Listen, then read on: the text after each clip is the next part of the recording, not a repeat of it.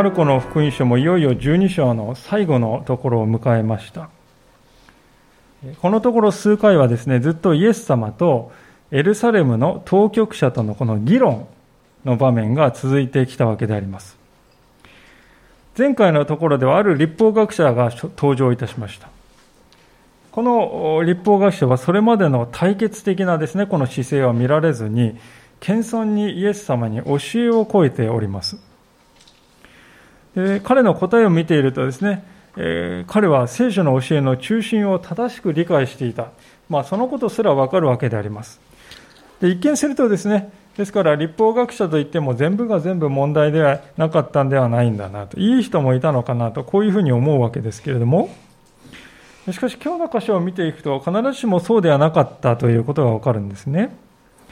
確かに彼らは聖書の教えの中心は何ですかと言われると、その中心を正しく理解していたかもしれません。けれども、メシアって誰ですか？どのようにしてくるのですかという聖書が一番語ろうとしているポイントについては誤解していたということですね。聖書はメシアの到来とメシアが何をされるかということを伝えるためにね、書かれた書物であります。その大切なポイントについて誤解していた。そしてさらに大きい問題はですね、彼らはこの立法学者たちの信仰がもっぱら自分本位であって、神中心ではなかったということ、それが暴露されたということです。当時の社会の中で、この立法学者たちは最も宗教的であり、尊敬されていた人たちでありましたが、実は彼らの本質においては、最も聖書から離れていたそういう人たちであった。その一方で、誰も見向きもせず気にも留めなかった一人のやもめの女性が人知れず最高の信仰を実践したしていた。まあ、このパラドックスというか、この著しく対照的な姿こそ今日の箇所の中心テーマだと言えるでありましょう。これらのことを通してメシアとは一体誰なのか、神を信じるとはどういうことなのか、まあ、最も大切なこれらの問いに対して、イエス様はどのようにお答えくださったかを今日ご一緒に学んでいきたいと思っています。早速35節からもう一度見てみましょう。イエス様が自分の周りにいた群衆に対してある問いかけを発しているところから今日の箇所は始まるのであります。35節イエスは宮で教えていた時こう言われた。どうして立法学者たちはキリストをダビデの子だというのですか？ダビデ自身が精霊によってこう言っています。主は私の主に言われた。あなたは私の右の座についていなさい。私があなたの敵をあなたの足台とするまで。ダビデ自身がキリストを主と呼んでいるのに、どうしてキリストがダビデの子なのでしょう？大勢の群衆がイエスの言われることを喜んで聞いていた。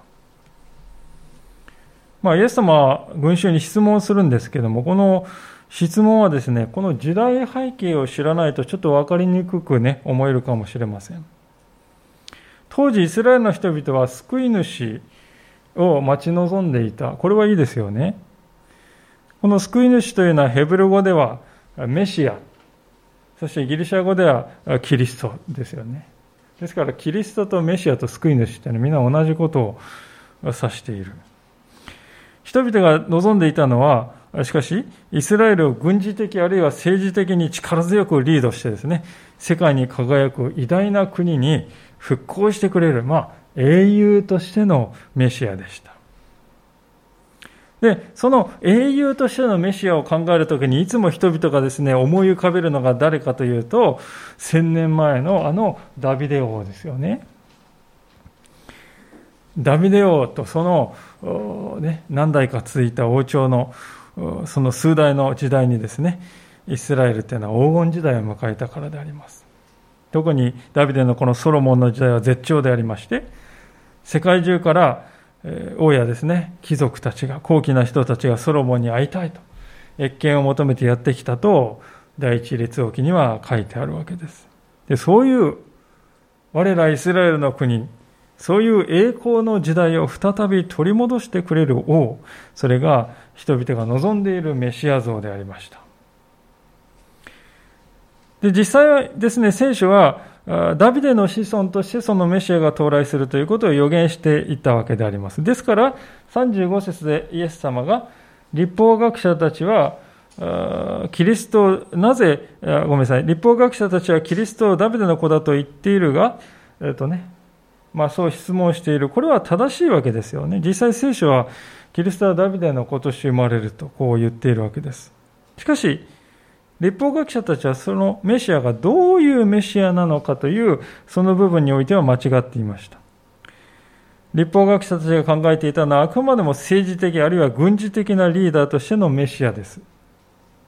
そこでイエス様はね、本当にそうですか？その理解は聖書的と言えますか？まあそう言って彼らに挑戦なさるわけであります。その挑戦の根拠としてイエス様は36節で挙げているのが旧約聖書のある箇所でありますが、それは詩編110編というところの最初の一節の言葉ですね。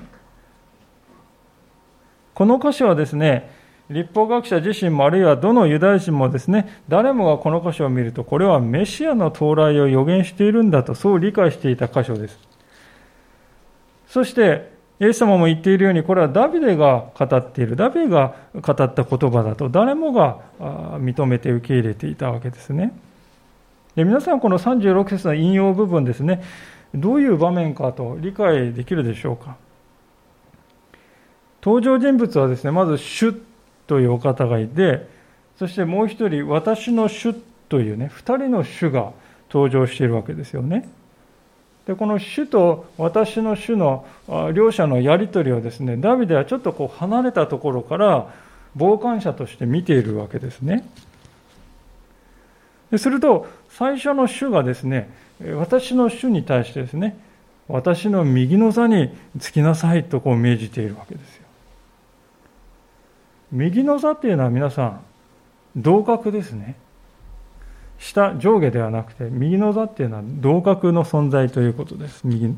ですから、主も、私の主もですね、同じ地位にある。同じ神の座にあるお方なんだということになるわけですね。まあ、まるで神が二人いるかのような、そんな語り方をしている箇所です。で従来、立法学者たちはこの箇所をですね、神様とそしてダビデの子孫としてやってくるメシアのこのやり取りを書いている箇所なんだとそういうふうに解釈してきたわけですね。ダビデはその神様とメシアのですねやり取りをこの予言的にですね未来を見通すような感じで見ているんだとこういうわけであります。しかしここで見逃してはならないことはダビデがこのメシアのことをですね私の主と呼んでいることですよ。主ともう一人の主じゃなくて主と私の主と呼んでいることですね。私にとって主人である。私にとって神であるお方と、そういうふうに彼は言っているわけです。ですから、もしですね、この私の主というね、メシアだと言われるこの方が単に人間的な英雄であるのなら、ね、これはありえない言い方なんですよね。なぜなら皆さん、ダビデの方が先祖ですよね。ダビデの子孫としてメシアは生まれてくる。ですから先祖の方が子孫を足してね、子孫を指して主人なんて言う。これはありえないわけです。例えば皆さんの親子関係でもですね、どんな親子関係でもですね、お父さんお母さんがですね、子供に向かって我が主なんて言うね、私のご主人様なんて自分の子供に対して言う。これはまあ、逆はありますあるかもしれませんね。えー、子供が親に向かって我が主っていうことはあるかもしれないけども、親が子供に対して我が主と呼ぶことはありえないわけですよね。ですからダビデがね、このメシアなるお方を私の主と言っているということはね、メシアというのは単純にダビデの子孫だけの存在じゃありえないということです。確かにダビデの血筋からですね、えー、何代か後にですね、生まれてくるわけですけれども、単にダビデの子孫だけではない、それを超えた存在でなければならない。そう考えなかったら、この私の主っていう言い方は、辻褄が合わないでしょこれがイエス様がね、この37節で群衆に対してですね、問いかけた、投げかけた問いなんですね。イエス様はですからこれら一連の質問を通してですね、あなた方はメシアっていうのは軍事的な政治的な天才であって、イスラエルの国を再び復興してくれるヒーローだと。立法学者はじめ人々がそう考えていたキリスト理解。それに疑問符をつけているんです。本当にその理解でいいの？とキリストはそういうお方ではないんじゃないのか。単にダビデ王朝を受け継ぐ、それだけじゃなくて、もっと偉大な存在、神の右に座するほどの存在。まあ言ってみれば、神そのものじゃないんですか？そういうお方としてメシアを来られると聖書は言っているんではないですか？ね？もちろんそういうふうにあからさまには言わないけれども、暗に人々にね、そうじゃないの？とこう、この問いを通して考えさせてんですよね。単にこれダビデの、ね、何代か後の子孫。それだけのはずないですよね。こういうわけであります。でこのですねイエス様の問いっていうのはですねこれまで数日間にわたってイエス様はこのエルサレムの神殿においていろんなことをやってこられたわけですけどもそのこととこう見事にね調和しているわけで一致しているわけであります。まずイエス様はエルサレムに入るときロマの子供に乗って行かれましたね。それは旧約聖書においては、メシアが来られる時はそうやって来ると書かれている、そのままであります。そして、イエス様はですね、エルサレム入ると神殿にですね、行かれて何をしたかというと、両替人とか商売人の代をどんどんこう、倒してね、そしてあなた方はここを強盗の巣にしてしまったとこう非難したんですね。それは、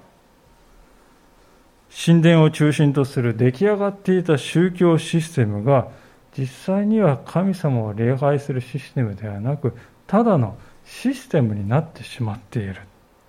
中身のないただの宗教システムになってしまっている。それは何の意味もないんだというねそういう宣言でありました。そして次の日イエス様も道端を歩いているとですねイチジクの木が枯れていました。イチジクというのはイスラエル民族を象徴するとこう言われています。そのイチジクの木が一夜にして枯れた。それはこのエルサレムの神殿を頂点とするシステムが裁かれる。枯れる。そのことを暗示するものでしたね。そして、その後にイエス様は武道園の労働者の例えを語られました。うどん屋を持っている主人がですね、収穫が分け前を渡してほしいと。何回もしもべを送ったのに、しもべたちはそれに聞こうとしない。最後に、えー、使わした息子までも彼らを殺してしまうという、非常にこう悪質な労働者たちの姿を通してですね、イエス様は、私はそのようにされる。ご自分の十字架の運命を示して、そしてそのような武道園の労働者たちを最終的には主人は滅ぼしてしまう。まあ、エルサレムが裁かれるということをね、暗示してこられたわけであります。で、これら、イエス様はですね、エルサレムに入ってから行った一連の出来事って、ある一つの事実を教えているわけです。それは何かというと、このイエスこそ聖書が約束したメシアであり、神の子であり、神なんだということです。その神がエルサレムに来ている。メシアが来ている。神の子が来ている。その結論として今日の箇所のこの問いがあるわけですよね。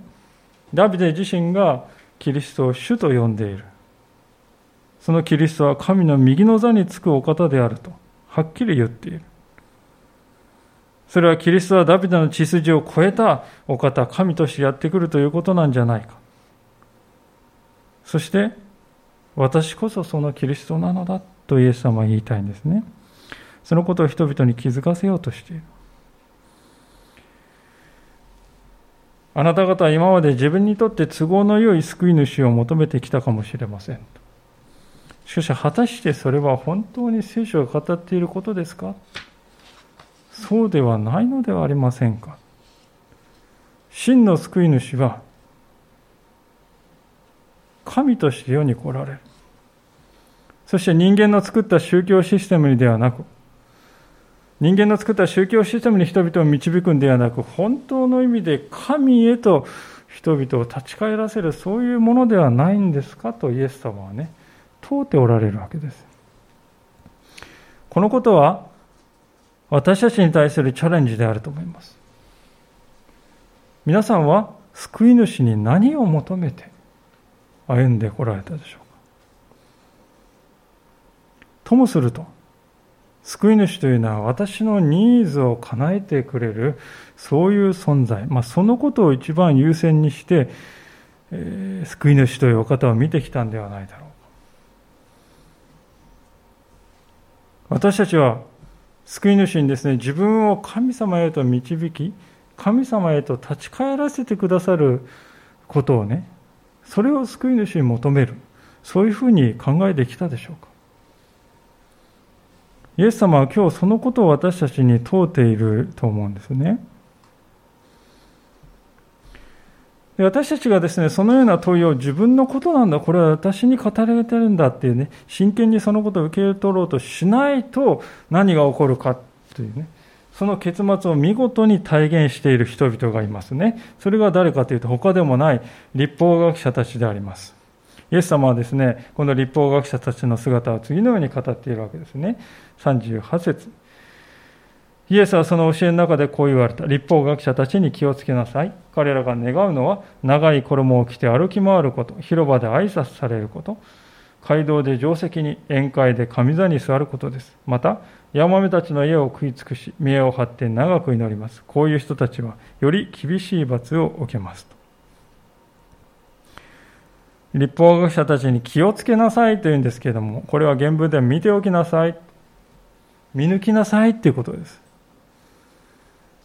彼らの外の外のなりではなくて内心彼らが何を第一にしているのかそれを見抜きなさいということですよ。立法学者たちがしていた第一のことは長い衣を着て歩き回るということだと書いてます。長い衣っていうのは白い天布のことでして、まあ、高貴な人たちがだけが身につけていいとね一般の庶民はダメだ。ですから、その白いですね、天布をこうまとってですね、着るとですね、皆さん、箔をつけることができるわけですよね。まあ、今朝のようなものでしょうか？日本で言うと。まあ、権威が私にあるのだということをね、示すことができるわけであります。第2は、広場で挨拶されることですね。当時のそのしきたりとして、ラビアですね、立法学者たちが町々を歩くと、一般の人たちはですね、座っていた人たちはこう立ってね、起立しないといけない。それが当然のことだと。で、そうやって立ち上がった人たちがですね、口々にですね、ラビなんとか、先生って言ってですね、えー、言ってくれるわけであります。まあそうすると、うん、とこう、えー、気分がいいですよね。自分が通るだけで人々がこう立ち上がってですね、えー、先生、ラビとこう言ってくるわけであります。偉くなった気がするわけであります。3番目は街道の定石と書いてあります。定石っていうのはシナゴーグでですね、一番この前に、壁、前の壁にですね、椅子がついていて、ベンチがついていてですね、まあ、一般の人たちはその床に腰座るんですけれども、この立法学者たちは皆が見ている前の椅子に腰掛けてですね、高いところから人々を教える。まあ、一般の人、信徒よりもランクが上に感じられる。神様の前でも自分は一段上なんだ。そこが当然なんだ。そこが自分のいる場所なんだと。そう思っている。宴会の神座これは結婚式や会食の席ですね、良い席に案内される。それは自分は当然の存在なんだと思っている。それに値する人間であると考えているということです。第5はヤモメの家を食い尽くしていた。当時、ヤモメの女性というのはとても厳しい立場に置かれておりました。まあ、今のような社会保障のね、生活保護や何や、そのような保障の制度っていうのはないわけであります。人々からですね、助けてもらわなければやっていけない。ところが立法学者たちはその彼らに、の家に行ってもてなすことを求めたり、あるいは彼らのためにですね、高額な裁判費用を求めたりして、まあ、搾取していたと。そして一連の問題の最後にあるのが、目を張って長く祈ることである。長く祈ると、それだけ人々からありがたいと思ってもらえる。なんか短い祈りか。もっと長く祈ってほしいのに。で、長く祈ってあげるとですね、ありがたいと思ってもらえる。ですから、本来祈りというのは神様に向かうべきものですけれども、それがこう人々からの称賛を得るために利用されているんだということですよね。ですから、ある解説者は次のように語っているのであります。立法学者たちの本質は、自分を飾り立て、信心深いと評判を受けることだけを考え、そして私服を肥やすことだとイエス様は言われるのです。とこう言うんですね。自分を飾り立て、信心深いと評判を受けることだけを考えて、そして私服を肥やすことだ。それが彼らの考えていたことである。皆さんいかがでしょうか？今の世においてもこれと何ら変わらない人々がいるのではないだろうかと思うんですね。いや、あの人だと思うかもしれないけれども、いかがでしょうか？私たち自身はどうなのでしょうか？これはあの人のことだと思うより先にね、まず自分自身の在り方はどうなんだろう？虚心坦懐に点検するということが必要なんではないでしょうか。よく言われることですけれども、私たちはあの人がとこうね、指さしたときに、相手の方を向いているのは2本、指は2本です。しかし自分の方を向いている指は3本。よく言う言葉よく言ったものだと思いますね。あの人がって言ってあの人を指しているつもりが2本だけ相手を向いてるのは2本だけ3本は自分を向いているんだと。この立法学者はろくでもない人たちだと思うよりも先にですねああこれは私のことかもしれない。私にもこのような性質ここの部分あるな。無意識にこういう価値観を追い求めているじゃないか。ああ、主よ。罪人の私を憐れんでくださいと思えるかどうか。そこが問われているのではないかと思うんですね。イエス様はこういうあり方を疑問にも思わないで、そのままにしている立法学者たちは、より厳しい罰を受けるとさえこう語っておられる。外側では神様を大切にしているふりをしながら、内側では自分自身を何より大切にしている。こういう偽善の罪っていうのはですね、厄介ですね。その人をもっと神様から遠ざけ、だって自分では神様に近いって思ってるんですから。厄介ですよね。ですから、こういう自分では神に近いと思っている人を神様に変える、変えさせるっていうのは非常に難しいですよね。ですから、イエス様はここまで厳しい言い方をしているわけであります。で、この立法学者の姿はですね、まさしくこの信仰とは対極にある生き方とね、こうしますと、逆にこの真に信仰的なものっていうのはどういうやり方なのかっていうのが気になってくるわけですね。で、それを対照的に示すためにイエス様はこう目線をですね、こう大きく転じるわけであります。41節ですね。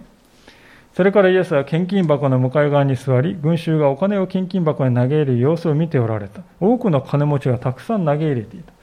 そこに一人の貧しいヤマメが来て、レプタ銅貨2枚を投げ入れた。それは1コドラントに当たる。イエスは弟子たちを呼んで言われた。誠にあなた方に言います。この貧しいヤマメは献金箱に投げ入れている人々の中で誰よりも多く投げ入れました。皆は有り余る中から投げ入れたのに、この人は乏しい中から持っているすべてを、生きる手立てのすべてを投げ入れたのですから。とても印象的な場面ではないかなと思うんです。と言いますのは、前の場面で立法学者たちがヤモメたちの家を食い尽くしていると、こう、イエス様は非難しておられたんですけれども、まさに、そのヤモメの女性が登場するんですよね。明らかにイエス様は、搾取している立法学者たちとしかし神様に全てを差し出したこの女性をですね対照的な存在としてイエス様はね、え、示そうとしておられるんだなと分かるんです。片や非信仰があり片や信仰がある。このコントラストねをイエス様は鮮やかに示そうとしておられるわけですね。皆さんこの現場の様子がですね想像できるでしょうか。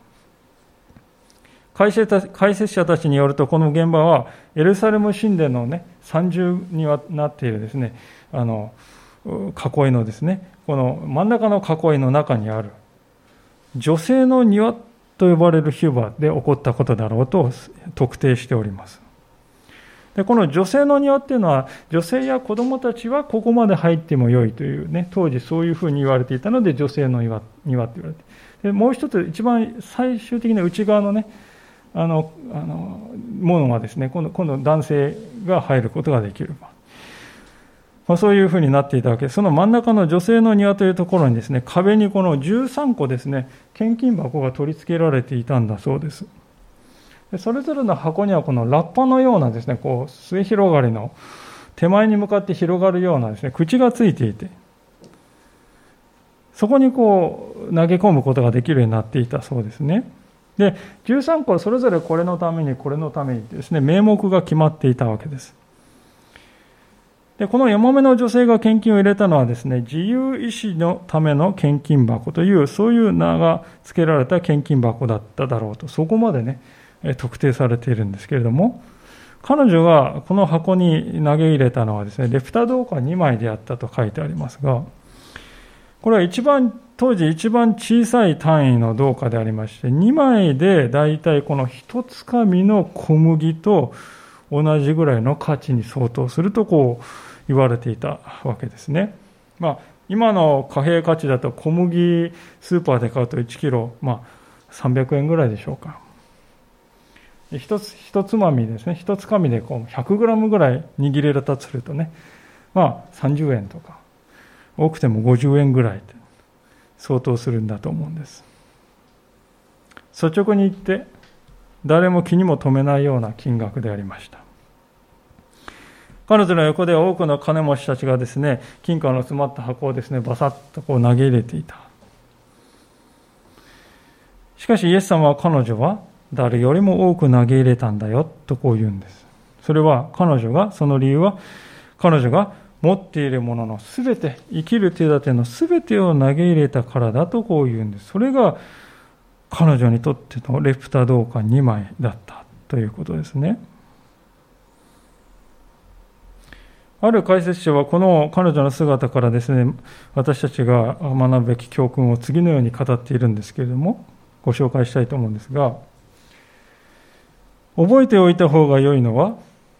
神は捧げ物をどれだけ捧げるかによってではなく、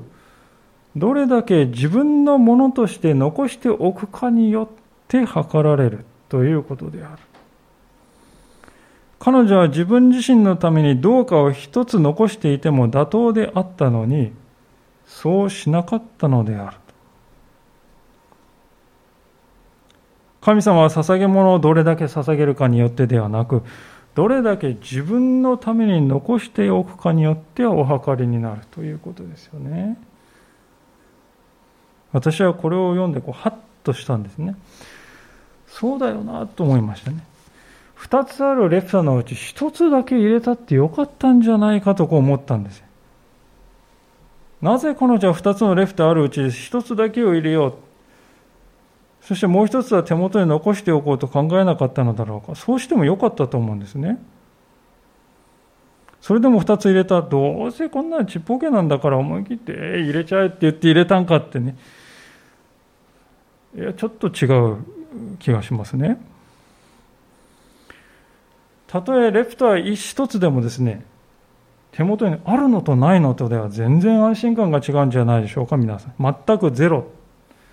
というのはこれは恐怖であります。まあ、レプター1枚あれば1つかみの、ね、小麦の半分は、えー、買えるわけでありますから、まあ、1日ぐらいはなんとか生きられるんじゃないか。一日生き延びたうちにですね、誰か親切な人が来て施しをくれるかもしれない。助けてくれる人と人と出会うかもしれない。二つのうち一つだけをね、入れる。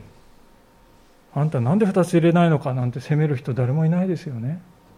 一人もいないでしょう。それなのに彼女は二つとも手放したのであります。このやもめの女性がしたことの本質は何だろうかと考えます。それは目に見えるものを手放して目に見えないものに自分を委ねたということであります言い換えるならば確実なものを放棄して不確実な中に自分自身を投じたということです確実なものを捨てて不確実な中に自分の身を投じたんです。彼女は、しかし、これを失ったら明日食べるものがないわっていう恐れと恐怖にね、自分の身を委ねな委ねなかったんですよ。逆に、これを捧げても神様は必ず私を養ってくださるという、そういう希望に身を委ねようと。そう決心したということです。あるいはまた世の中にはどうせ私みたいなものに目を向けてくれる人なんていないという、そういう悲観っていうか思い込みを選んだんじゃなくて、こんな小さな私を見つめておられ、愛しておられ、必要を満たしてくださる神がおられるのだという信頼の方を彼女は選んだということです。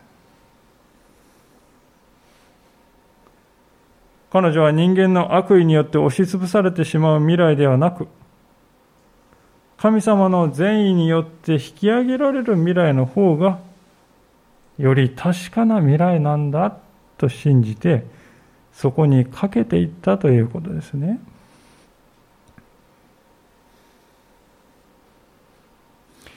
ヘブル書の11章の一節に有名な次のような言葉がありますけれども、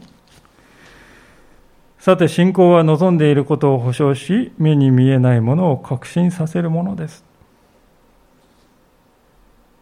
信仰は望んでいることを保証し、目に見えないものを確信させるものです。皆さん、信仰というのは常にこのようなものであるということを今日私たちは心に刻みたいと思うのです。私たちは手元に十分なものを残してあるときには、神様に捧げるということにある意味ではそれほど信仰は必要ないかもしれませんその手元に残したものが私を支えてくれるんだと分かってますよね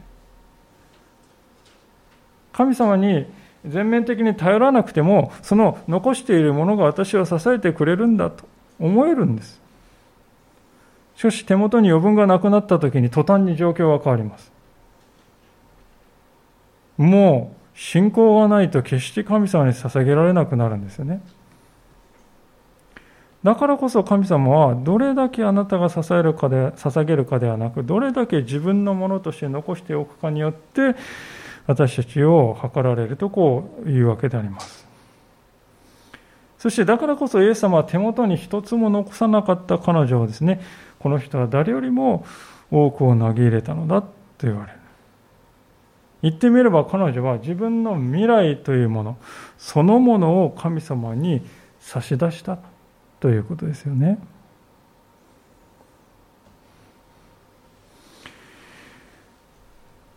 なぜイエス様はあえてこの女性を取り上げて人々の前に示そうとされたのかというとそれはねこの女性がイエスの弟子というのはこういうものなんだと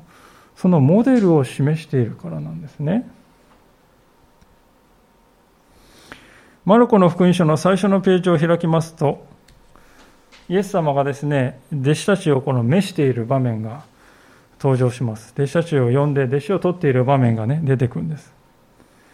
ペテルとアンデルの兄弟がですね、こういまして、そこにですね、イエス様は近づいて、私についていきなさいと言って、弟子として召したわけですね。あなた方のその今の職業や全てのものを一旦後ろに置いて私に従ってきなさいと召されたんであります。で、今このヤモメの女性はですね、最高の形でその後ろに残していく神に信頼するというあり方を表しているんですね。つまりイエスの弟子となるということの究極の姿がここにあるということなんです。ある解説者がそれを見事にこう言い表してくれています。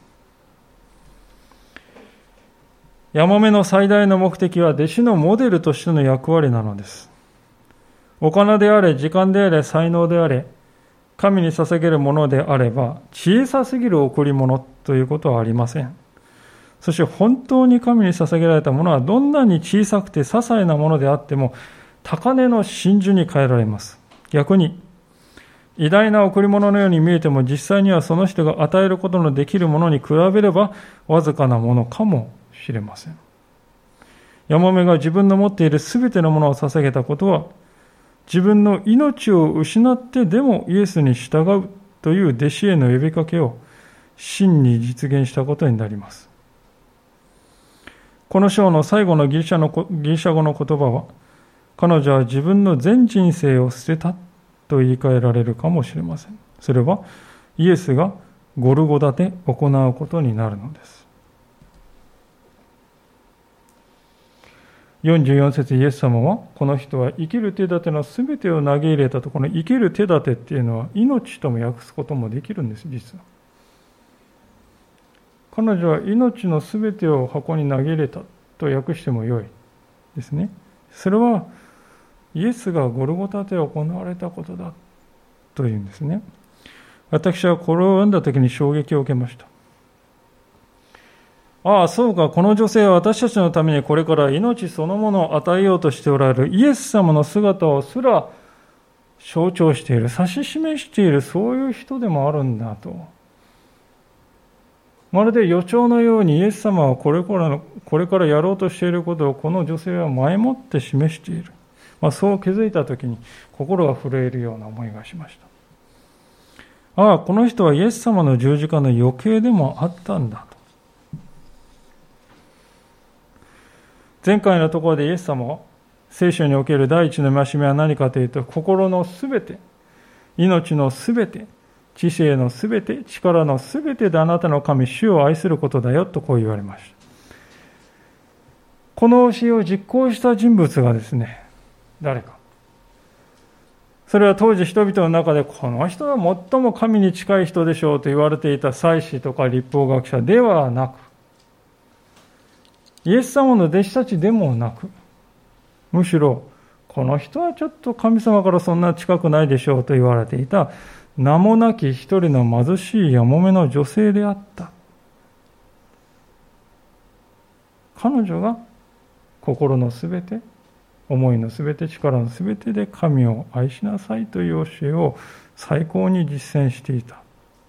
それは名もなき一人の貧しいやもめの女性であった。私はここにですね、聖書のこの教えの真髄というものがあるなと思います。彼女の心はね、分かれていなかったということです。引き裂かれていなかった。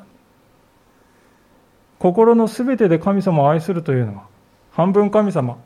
半分自分ということじゃなくて、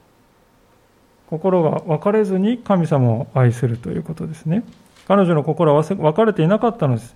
この世の生活か、それとも神への信仰か、そういうふうに分裂したものとしてはなってなかった。彼女は一つの心で神様に向かっていきました。明日の人生を考えるということにおいてすらそれは分かれていなかった。まさしく自分、彼女は自分自身を主に捧げたのです。真の捧げ物として捧げたのであります。いかがでしょうか？ともすると私たちはこのヤマメの女性のストーリーをですね、読んで、ああ、これは私の全財産を献金しなさいというそういう命令なのかなと思うかもしれませんが、それは短絡的な読み方というものであります。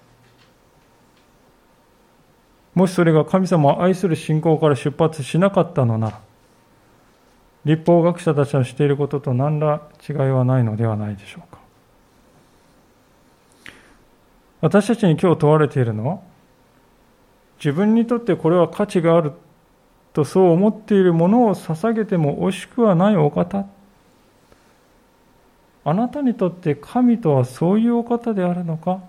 それともないのかということであります。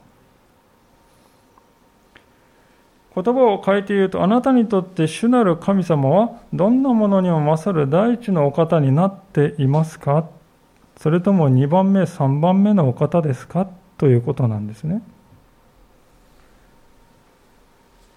あなたにとって第一の価値をあなたは神というお方に対して認めていますか？それともこの世の他のものよりも下の存在として神様を受け止めているんですか？そのことがですね、今日この女性の姿を通して私たちに深く問われていることではないでしょうか。でもし私たちがですね、そういう心を持って主に捧げていくならば、それはどんなものであれ、主は喜んでくださるというのがね、今日の箇所の最高の教訓であります。たとえ人々から気にも留めないレプター2枚ポッチ入れたところで、しかし主はそれを全世界の全ての宝にも勝る宝であるとみなして受け入れてくださるということです。神様の目は人間が見るようには見ない。立法学者たちは神様を大事にしているふりをしながらも、その内実は常に自分を第一として生きていました。これは教訓なんです。あなたはどちらの道を歩もうとしていますか？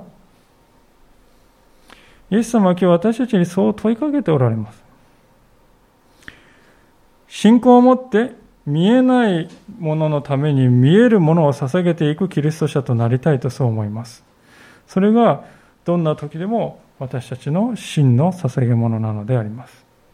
お祈りをしたいと思います。